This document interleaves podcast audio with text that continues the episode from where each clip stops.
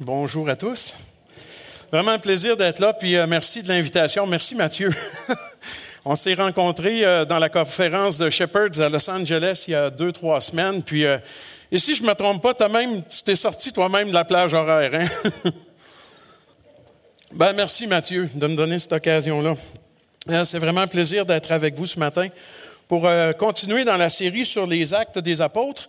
Peut-être juste euh, une ou deux nouvelles au niveau euh, missionnaire, mais avant, merci beaucoup pour le soutien aussi que vous envoyez régulièrement depuis plusieurs années pour euh, mon soutien en tant que missionnaire. C'est très apprécié. Merci. Ça, ça garde des liens aussi, puis ça, ça nous permet de nous rappeler sur le champ missionnaire qu'il y a des églises derrière toi. Et puis franchement, c'est vraiment encourageant ça. Euh, maintenant, à l'heure actuelle, je suis en train de, réviser le Nouveau Testament de Darby en français. Et là, je suis à Apocalypse 13. Donc, je suis dans les derniers euh, mille après euh, presque trois ans de travaux. à peu près l'équivalent d'une semaine sur deux. Donc, une semaine de 40 heures sur deux à peu près. Euh, en maintenant un bon rythme, j'en suis arrivé maintenant à Apocalypse 13. Et quel défi! D'annoter euh, des textes qui sont presque à 100% figurés dans ce livre-là. Euh, alors, c'est vraiment un beau travail. C'est très édifiant pour ma foi, puis j'espère que ce sera un outil utile quand ce Nouveau Testament d'études-là sera, Dieu voulant, publié pour le monde francophone.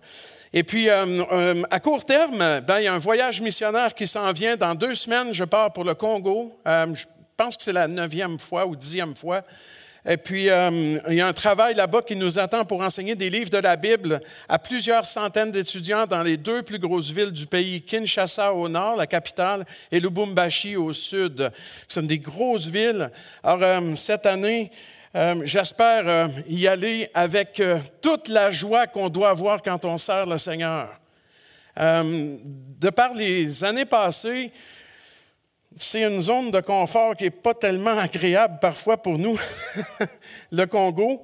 Et puis, l'année passée, je suis vraiment pas allé avec une bonne attitude. J'ai obéi, je suis allé, j'ai obéi, mais mon cœur n'était pas rempli de joie pour aller là-bas. J'avais plus hâte de rentrer en Suisse.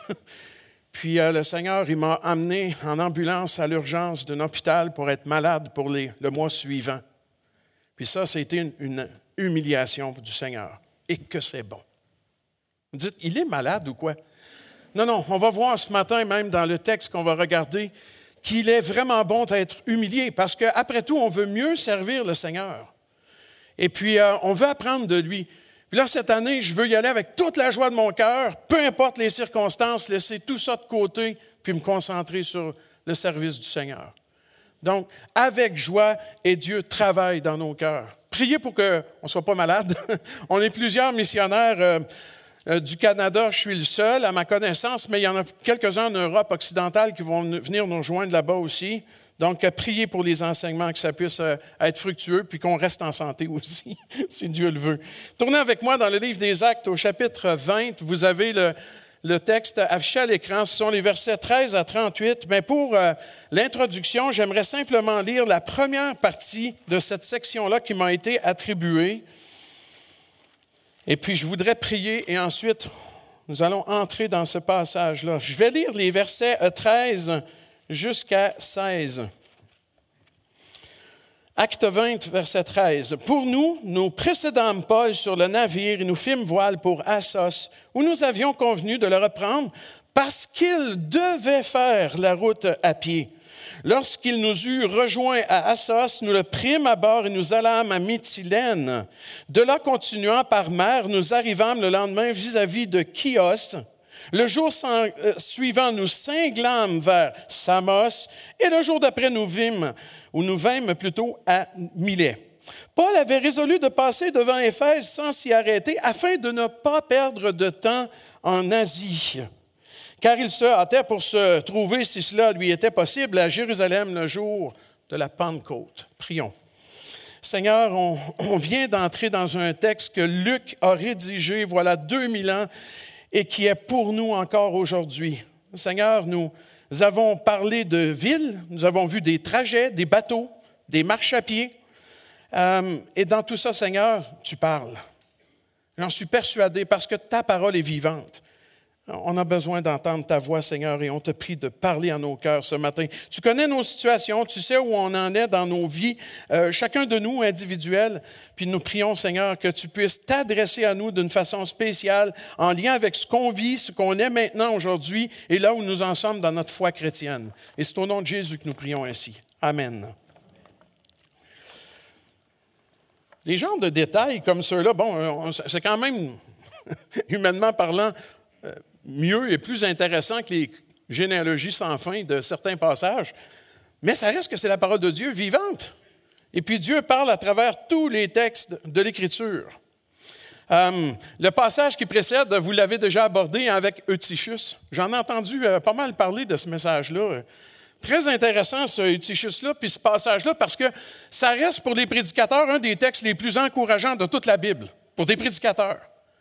Parce que si Paul, le grand prédicateur, a réussi à endormir quelqu'un en prêchant, ça me console de voir des gens s'endormir quand je prêche. je me dis, si lui a réussi à faire ça, bon, ben écoute, je peux m'attendre à ce que ça arrive aussi. Non, blague à part.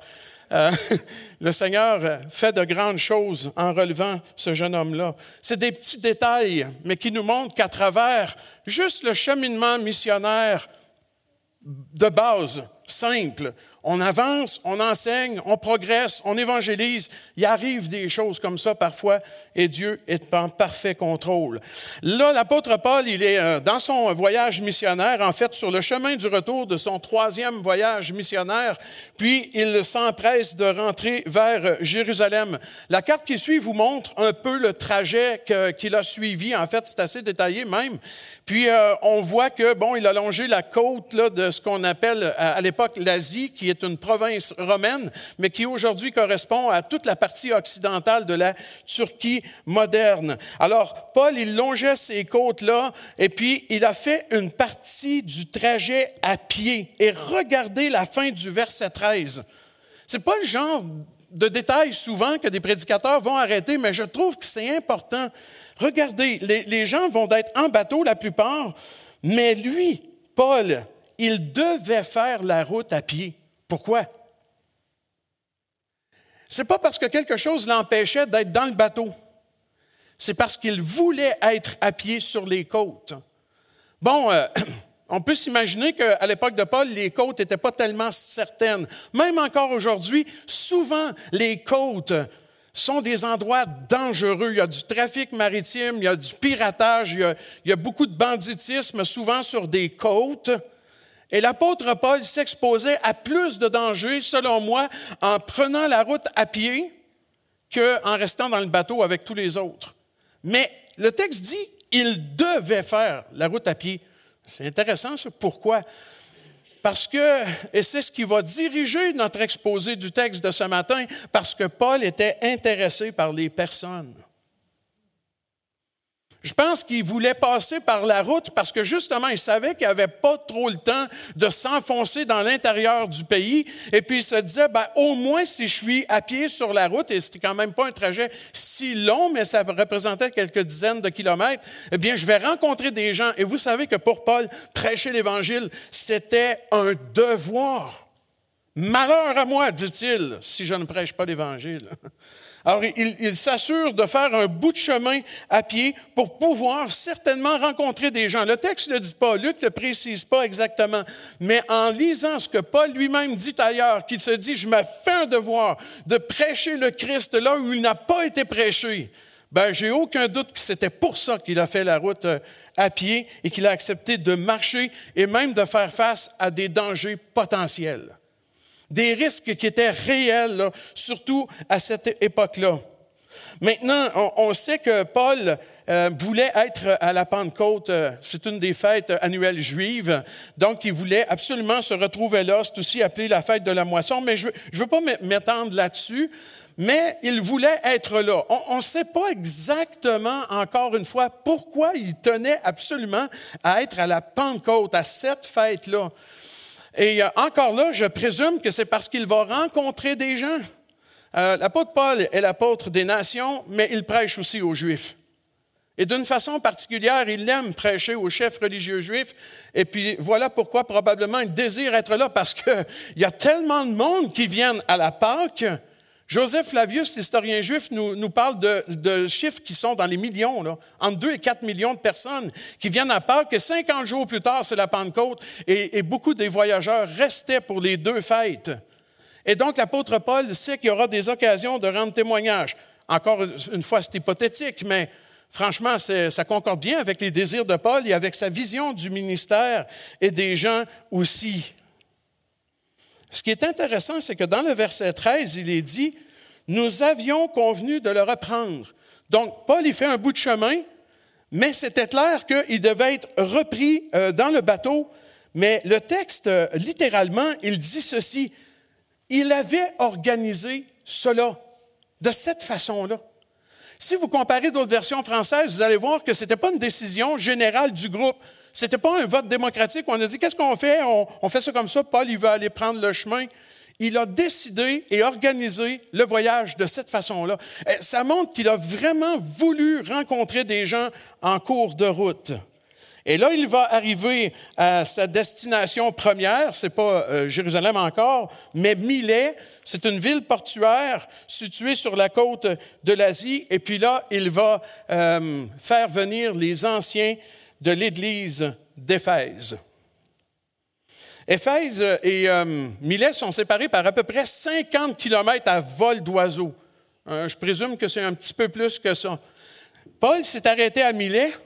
Regardez ce qu'il a fait. Il a envoyé des gens aller chercher les anciens de l'Église d'Éphèse à pied, probablement à pied, et qui sont revenus par la suite pour enfin entendre Paul. Ce sera les versets 17 euh, jusqu'à la fin euh, du chapitre. Avez-vous une idée combien que ça peut prendre de temps à faire le trajet? Des choses qu'on ne voit pas. On dit, euh, peut-être je me trompe, hein, je ne suis pas un expert de l'activité physique, tout le monde sait ça. peut-être que je me trompe, mais c'est à peu près quoi on marche 5 km par heure? Hein? C'est à peu près ça? Stélinda du Rocher, tu en marches 8, mais c'est la plupart des gens, ils marchent peut-être 5 km par heure, c'est ça? eh bien, imaginez que Paul a attendu minimum une dizaine, peut-être une vingtaine d'heures sur place. on dit 50 km à vol d'oiseau, puis euh, si c'est dans les montagnes et tout ça, ça, ça prend plus. Donc, il a attendu beaucoup d'heures avant que le discours arrive. On n'a jamais remarqué ça avant. Hein? Vous savez, si tu veux servir le Seigneur, il faut que tu sois prêt à attendre les gens. Si on n'est pas prêt à attendre les gens, on va avoir beaucoup de peine à servir le Seigneur, peu importe c'est quoi ton ministère. Il faut toujours attendre après des gens. J'aime pas ça, moi, attendre. Vraiment pas. Mais je l'apprends. Puis je me rends compte que c'est comme ça que ça fonctionne. Il faut attendre. Et en même temps, ça parle aussi de l'importance de donner aux gens l'occasion de, d'entrer dans ce service-là. L'apôtre Paul, il jugeait que ce qu'il devait leur dire était tellement important qu'il était prêt à attendre entre 10 et 20 heures, peut-être, je ne sais pas, sur place, le temps qu'ils arrivent.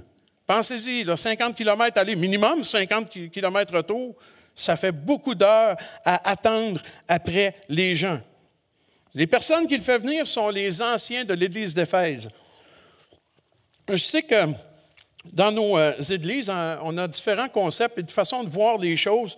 Pour l'Église ici, que je connais euh, quand même pour avoir euh, servi à plein temps pendant quelques temps, lisez Pasteur. Quand vous voyez que Paul a envoyé chercher les anciens, il est allé faire chercher les pasteurs. Ce n'étaient pas des serviteurs de second rang en dessous des pasteurs c'était les pasteurs. C'est eux qu'il a envoyé chercher. On ne sait pas combien ils étaient, mais ils étaient une pluralité. Ce sont les principaux leaders de l'Église locale, appelés anciens principalement, évêques à quelques reprises, qui parlent de leur charge de surveiller le troupeau, mais aussi euh, pasteurs ou le verbe paître qui souligne leur travail de nourrir le troupeau avec la parole de Dieu. Donc, ce que Paul a fait, c'est qu'il a envoyé chercher les pasteurs de l'église d'Éphèse. J'ai quelque chose à leur, dire, à leur dire, mais je ne voudrais pas, moi, ce matin, m'adresser qu'aux pasteurs de cette église. Je voudrais vraiment que ce texte-là nous parle. Euh, quand je l'ai étudié, je ne suis pas pasteur, je ne suis pas ancien, ce texte-là m'a parlé. Il m'a fait du bien. Il m'a encouragé à mettre les gens au centre de mon service chrétien, constamment. C'est vraiment dans cette direction-là que ce texte-là, euh, et je voudrais qu'on fasse, qu'on cherche l'application pour chacun de nous. Et en, fait, le titre de mon message qui arrive enfin, c'est Servir le Seigneur, c'est servir des personnes. Le Seigneur Jésus lui-même a dit, puis vous avez le texte qui est affiché à l'écran dans Matthieu 25, 40, je vous le dis en vérité toutes les fois que vous avez fait ces choses à l'un de ces plus petits de mes frères, c'est à moi que vous les avez faites. Servir le Seigneur, c'est servir les siens, c'est servir des personnes, c'est servir son peuple. Et c'est un service qui compte, et qui compte vraiment. Alors, dans la section qu'on va lire, puis on va avancer bloc par bloc, j'ai identifié quatre éléments essentiels qui devraient caractériser tout service chrétien en mettant des personnes au centre. Si on veut vraiment que ce qu'on fait pour le Seigneur contribue à l'édification des chrétiens et puis contribue à la gloire de Dieu, on doit avoir à cœur les personnes. Alors, le premier point que j'identifie, ce sont ces versets-là, puis vous allez suivre avec moi dans votre Bible. Servir le Seigneur, ça exige d'être humble. Je vais lire les versets 18, 19, 24 et 31. Suivez avec moi. Lorsqu'ils furent arrivés vers lui, il leur dit, Vous savez de quelle manière, depuis le premier jour où je suis entré en Asie, je me suis sans cesse conduit avec vous, servant le Seigneur en toute humilité, avec larmes, et au milieu des épreuves que me suscitaient les embûches des Juifs. Mais je ne fais pour moi-même aucun cas de ma vie comme si elle m'était précieuse pourvu que j'accomplisse ma course avec joie et le ministère que j'ai reçu du Seigneur Jésus d'annoncer la bonne nouvelle de la grâce de Dieu. Veillez donc, vous souvenant que durant trois années, je n'ai cessé nuit et jour d'exhorter avec larmes chacun de vous. L'humilité de Paul, c'est pas un sentiment passager c'est quelque chose qui est en lui, ancré en lui. Il dit, je me suis sans cesse conduit parmi vous avec humilité. C'était un mode de vie.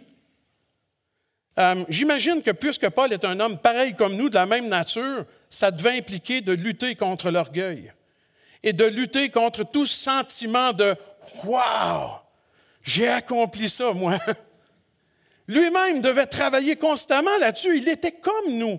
Mais son mode de vie, c'était servir le Seigneur avec humilité, sans arrogance. C'est ça que ça veut dire, le mot humilité? Ou d'être humble, de ne pas avoir d'arrogance. Au verset 24, Paul dit littéralement, bon, et dans la version seconde, ça dit, je ne fais aucun cas de ma vie, mais littéralement, c'est un idiome en grec et ça dit comme cela, je ne considère pas ma vie digne de la moindre parole, comme si il voulait nous dire que ce n'était pas nécessaire de parler de lui et de ce qu'il avait accompli pour le Seigneur jusqu'à ce point-là. Je ne fais aucun cas de ma vie, parlez-en même pas.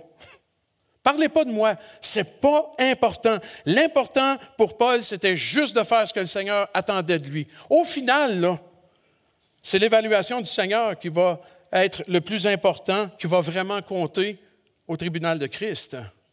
Euh, pour l'instant, je ne fais aucun cas de ma vie comme si elle m'était précieuse. Ne, dites rien à propos de moi. Vous n'avez pas besoin de vous exprimer là-dessus. Je n'ai pas besoin d'entendre quelque chose comme ça. Maintenant, je ne sais pas si vous avez remarqué, mais dans les versets qu'on a lus, au début et à la fin de ce bloc de texte-là, il y a deux fois où Paul parle de ses larmes à deux reprises. Ces pleurs-là de Paul nous révèlent quelque chose d'assez grand. C'est un homme qui a été brisé par le Seigneur. C'est impossible de servir le Seigneur en toute humilité avec l'arme si on n'est pas brisé et si on n'a pas été brisé. Puis ce que je remarque dans la vie chrétienne, c'est que d'être brisé, c'est pas euh, quelque chose qui se fait en une étape seulement. Le Seigneur, il dit pas, je te brise, puis après c'est réglé. il nous brise euh, régulièrement. Et à nouveau, on a besoin de ça pour servir le Seigneur. Ah, il n'y a personne qui aime briser. Euh, être brisé, c'est évident. Mais c'est le moyen que le Seigneur utilise pour nous changer, nous transformer et nous amener avec lui, dans son service, dans cette humilité qu'il l'a si bien caractérisée. À la fin de chaque point, je voudrais vous présenter une citation d'un psaume qui appuie le point qu'on voit dans le texte euh, maintenant et qui nous porte à réfléchir. Est-ce qu'on oserait dire avec le psalmiste ce qu'il dit dans le psaume 119, 71, Il m'est bon d'être humilié. Je ne sais pas c'est quoi le ton qu'il a utilisé. Oui, oui, oui. Il c'est bon d'être humilié. C'est correct. Ouais, je, oui, je le sais, c'est vrai. Bon, c'est quoi l'autre point? On passe à d'autres choses. Euh, je l'ai dit avec un petit peu plus d'entrain hein, au départ. Il m'est bon d'être humilié. Ah, je, reconnais tellement, Seigneur, que j'en ai besoin. En fait, euh, c'est jamais le fun d'être humilié, mais on se rend compte par la suite à quel point c'est utile. Et puis, ça nous aide à mieux servir le Seigneur. Euh, ça m'a fait du bien de me retrouver malade euh, pendant un mois l'année passée, parce que le Seigneur m'a brisé pour m'apprendre à le servir avec joie, puis d'arrêter de regarder les circonstances. Ils ne sont pas favorables, ce n'est pas grave. Pensez-vous que Paul, quand il s'en allait à pied le long de la côte, ou quand il servait le Seigneur à Éphèse au milieu d'un peuple idolâtre qui voulait euh, se débarrasser de lui, que euh, c'était toujours favorable, il disait Ouais, ouais, c'est merveilleux ça. il était comme nous. Lui aussi a souffert mais il pouvait aussi dire, c'est bon Seigneur que tu nous humilies. Le deuxième point regroupe encore quelques versets, deux, blocs qui suivent cette fois-là.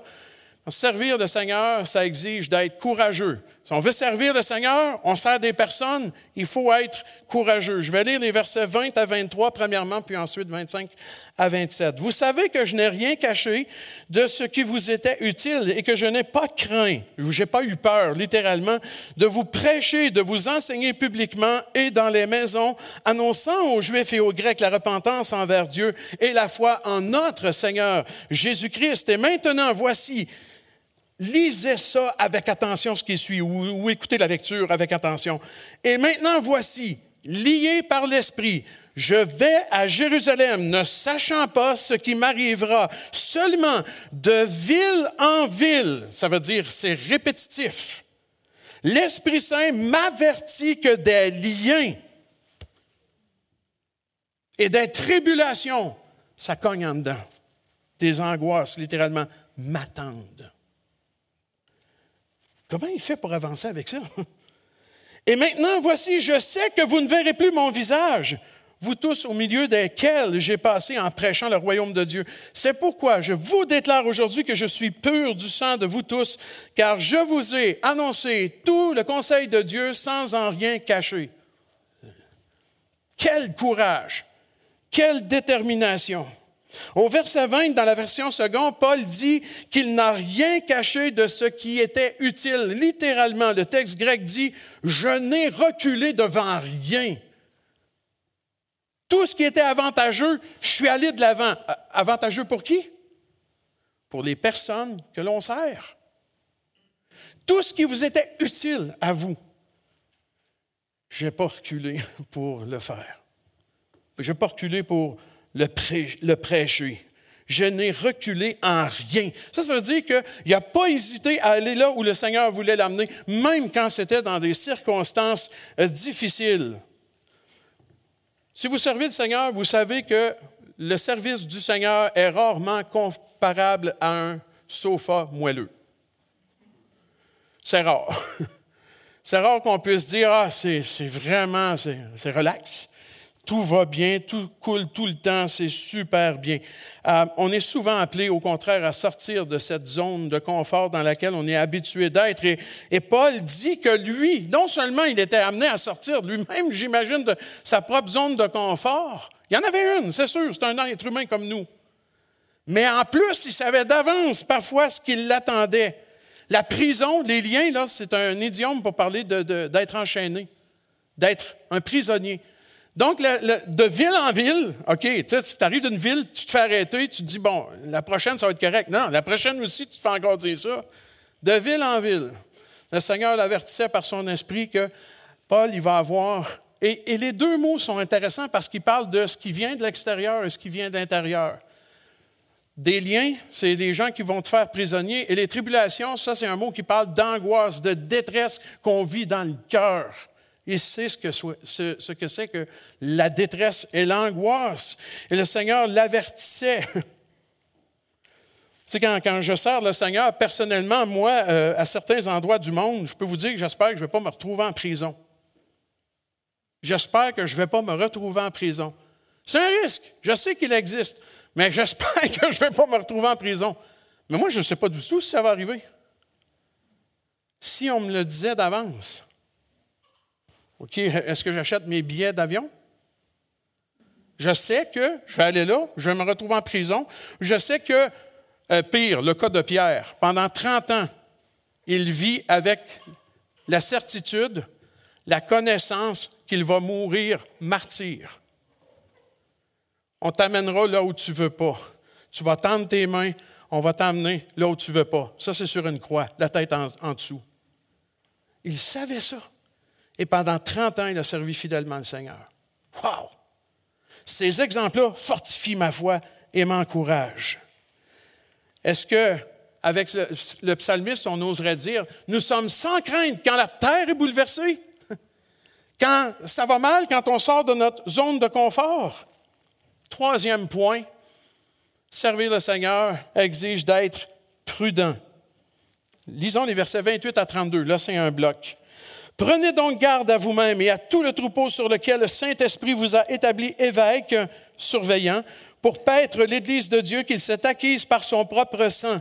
Je sais qu'il s'introduira parmi vous après mon départ des loups cruels qui n'épargneront pas le troupeau et qu'il s'élèvera du milieu de vous des hommes qui enseigneront des choses pernicieuses pour entraîner les disciples après eux. Et maintenant, je vous recommande dans le sens confié à Dieu et à la parole de sa grâce, l'évangile, la parole de Dieu, à celui qui peut édifier et donner l'héritage avec tous les sanctifiés c'est qu'on dit parfois, on n'est jamais trop prudent. Et que c'est vrai quand on sert le Seigneur. Puis qu'on veut servir le Seigneur sans reproche, pour éviter de tomber dans quoi que ce soit. Quand Paul dit prenez garde, il dit faites très attention. À l'entrée de nos forêts, euh, en fait, de nos routes forestières, dans les, grandes forêts, comme quand on va à la Windigo, par exemple, territoire au nord de la Tuque, il y a souvent des grands panneaux indicateurs qui indiquent le niveau d'alerte ou d'alarme concernant le risque d'incendie de forêt, surtout, bien entendu, euh, pendant la période estivale, dans des temps chauds et secs où il n'y a pas eu de pluie. Et là, l'aiguille est au bout. Alerte maximale. C'est ça que le verbe prenez garde veut dire. Sois en alerte maximale. Sois hyper prudent si tu veux servir le Seigneur. Pas prudent par rapport euh, aux choses qui pourraient arriver, euh, aux malheurs, euh, aux persécutions. Non, non, prudent par rapport à ton cœur. prudent par rapport à toi pour ne pas tomber à cause des risques de chute potentiels. L'apôtre Paul dit, je traite durement mon corps et je le tiens assujetti de peur d'être moi-même désapprouvé après avoir prêché aux autres. Moralement, l'apôtre Paul était sur ses gardes, niveau d'alerte maximum. Et quand on veut servir le Seigneur, c'est aussi comme ça. C'est ça qu'il lance comme message aux pasteurs de l'Église d'Éphèse. Puis les pasteurs, je suis sûr qu'ils vont arriver là-bas. Écoutez bien ce que Paul nous a dit. Ils vont l'enseigner aux croyants de l'Église parce qu'ils ont aussi besoin d'entendre ça. Est-ce qu'on oserait dire avec le psalmiste, et priez même, ne me laisse pas m'égarer loin de tes commandements. Et, ce texte-là, il est magnifique, le verset suivant. Hein. Qu'est-ce qu'on fait pour éviter d'être, de tomber? C'est quoi notre panneau indicateur à nous où l'aiguille est au fond? Là? Je serre ta parole dans mon cœur afin de ne pas pécher contre toi. C'est le verset 11. Le verset qui suit. C'est sa parole qui nous garde. Quatrième et dernier point, servir le Seigneur exige d'être généreux. On va lire les versets 33 à 35. Je n'ai désiré ni l'argent, ni l'or, ni les vêtements de personne. Vous savez vous-même que ces mains ont pourvu à mes besoins et à ceux des personnes qui étaient avec moi. Je vous ai montré de toute manière que c'est en travaillant ainsi qu'il faut soutenir les faibles et se rappeler les paroles du Seigneur qui a dit lui-même, il y a plus de bonheur à donner qu'à recevoir. Moïse a servi comme ça le Seigneur avec un total désintéressement, c'est incroyable, sans aucun intérêt personnel, mais en se donnant totalement pour les autres. Dans Nombre 16, verset 15, Moïse dit, Je ne leur ai même pas pris un âne, un animal domestique de base que à peu près tous les foyers avaient à l'époque. J'ai rien pris, pas même ça. Euh, Samuel affirme quelque chose de semblable quand il dit ceci, c'est dans 1 Samuel 12, versets 3 et 4. Il dit, euh, de qui ai-je pris le bœuf ou de qui ai-je pris l'âne? Et le peuple dira, de, de personne. De qui ai-je reçu un présent? Ils vont répondre, tu n'as rien reçu de la main de personne. Même chose pour Néhémie. Il dit ceci, avant moi, les premiers gouverneurs, il était gouverneur lui-même, accablaient le peuple et recevaient de lui du pain, du vin, euh, 40 cycles d'argent, c'était leur salaire en plus. Leurs serviteurs même opprimaient le peuple. Je n'ai point agi de la sorte par crainte de Dieu. Révérence et respect envers le Seigneur. Bien plus, j'ai travaillé à la réparation de cette muraille. J'avais à ma table 150 hommes, juifs et magistrats, outre ceux qui venaient des nations euh, d'alentour je n'ai point réclamé les revenus du gouverneur qui, avait droit. Les serviteurs du Seigneur, à l'image de Moïse, de Samuel, de Néhémie et de l'apôtre Paul, ne cherchent pas à retirer quoi que ce soit de leur service. Paul, il dira à Timothée, on ne sert pas le Seigneur pour un gain honteux. Un gain honteux, c'est tout ce que tu désires recevoir quand tu sers le Seigneur, peu importe c'est quoi que tu désires recevoir. Mais ce n'est pas comme ça quand on veut servir le Seigneur. Au contraire, un serviteur du Seigneur, il doit être généreux. Il donne. Le plus beau verset, à mon sens, de la Bible à ce sujet-là apparaît dans 2 Corinthiens, chapitre 12, verset 15, où Paul écrit ceci. Écoutez bien ça. Pour moi, je ferai très volontiers des dépenses et je me dépenserai moi-même pour vos âmes je vais faire des dépenses. Je, suis presque que ça me coûte quelque chose pour servir le Seigneur. Et pour appuyer son point, il va citer une parole du Seigneur Jésus qui n'est pas dans les évangiles. On ne sait pas où et quand Jésus a dit cela, mais il a dit cela. Il y a plus de bonheur à donner qu'à recevoir. Ce n'est pas un contraste entre celui qui donne et celui qui reçoit. Ce n'est pas ça le point. Le contraste, il est entre le fait de donner ou de prendre pour soi. Il y a plus de bonheur euh, à donner qu'à recevoir, de donner pour les autres plutôt que de prendre égoïstement et dans de mauvais motifs pour soi.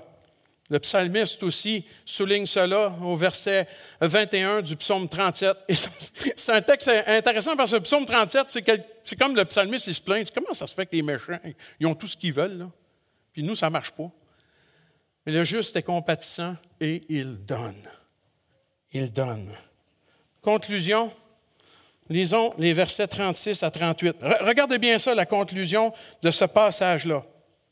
Après avoir ainsi parlé, il se mit à genoux et il pria avec eux tous. Et tous fondirent en larmes. Et se jetant au cou de Paul, il l'embrassait, affligé surtout de ce qu'il avait dit qu'il ne verrait plus son visage. Et ils l'accompagnèrent jusqu'au navire. Des petits détails qui parfois nous échappent, mais qui sont si importants. C'est une réaction d'amour qu'on vient de voir là, d'un amour véritable. Le travail de Paul auprès des pasteurs d'Éphèse a porté du fruit parce qu'il a été humble, courageux, prudent, généreux. Puis regardez le résultat. Ça, c'est à la gloire du Seigneur. Les gens lui sautent au cou. Ils ne sont pas en chicane. C'est le contraire. Ils lui sautent au cou, l'embrassent vont l'accompagner jusqu'au navire pour être certain qu'aucun mal lui arrive jusqu'à ce qu'il reprenne le bateau. Paul a été humble, courageux, prudent, généreux. Mais ce que Paul a été dans une mesure, juste une mesure, Christ l'a été d'une manière parfaite. Notre Sauveur, notre Seigneur, il a été tout ça, mais dans la perfection, il s'est humilié lui-même. Il s'est abaissé lui-même. Il a supporté la croix avec courage. Pensez pas, là, euh, quand, on regarde Jésus vers la croix, que c'est le Fils de Dieu, il n'y a rien à son épreuve, il s'en va là, puis C'est pas ça du tout que les textes nous disent. Hein? Ils disent même qu'il a prié trois fois tellement fort que sa sueur s'est changée en grumeaux de sang. Il a, été tellement angoissé qu'il a dit, mon âme est angoissée jusqu'à mourir tellement ça m'angoisse, ça me stresse qui s'en vient. Oh Dieu, éloigne de moi cette coupe. Et il a fait face à la croix avec courage, dans son humanité. Christ a été tenté en toutes choses sans commettre de péché. Il est impeccable, c'est vrai, il ne pouvait pas pécher, mais la prudence de Jésus, elle est extraordinaire. Il tombe jamais d'un piège qu'on lui tend. Il est un modèle par excellence. Et que dire de ce qu'il affirme aux Corinthiens quand il dit, il s'est fait pauvre, de riche qu'il était, il était généreux, afin que vous soyez enrichis.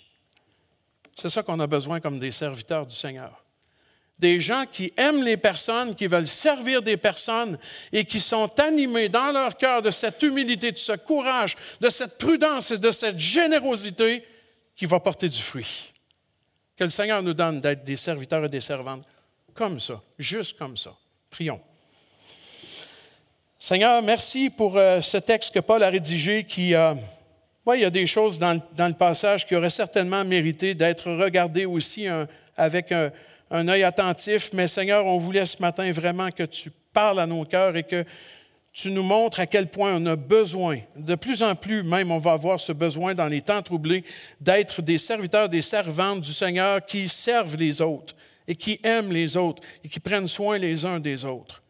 Seigneur, fais du bien à ton Église à Shawinigan Sud et puis continue, Seigneur, d'affermir dans la foi et dans la vérité chacun de ceux qui t'appartiennent. Et c'est au nom de Jésus que nous prions. Amen.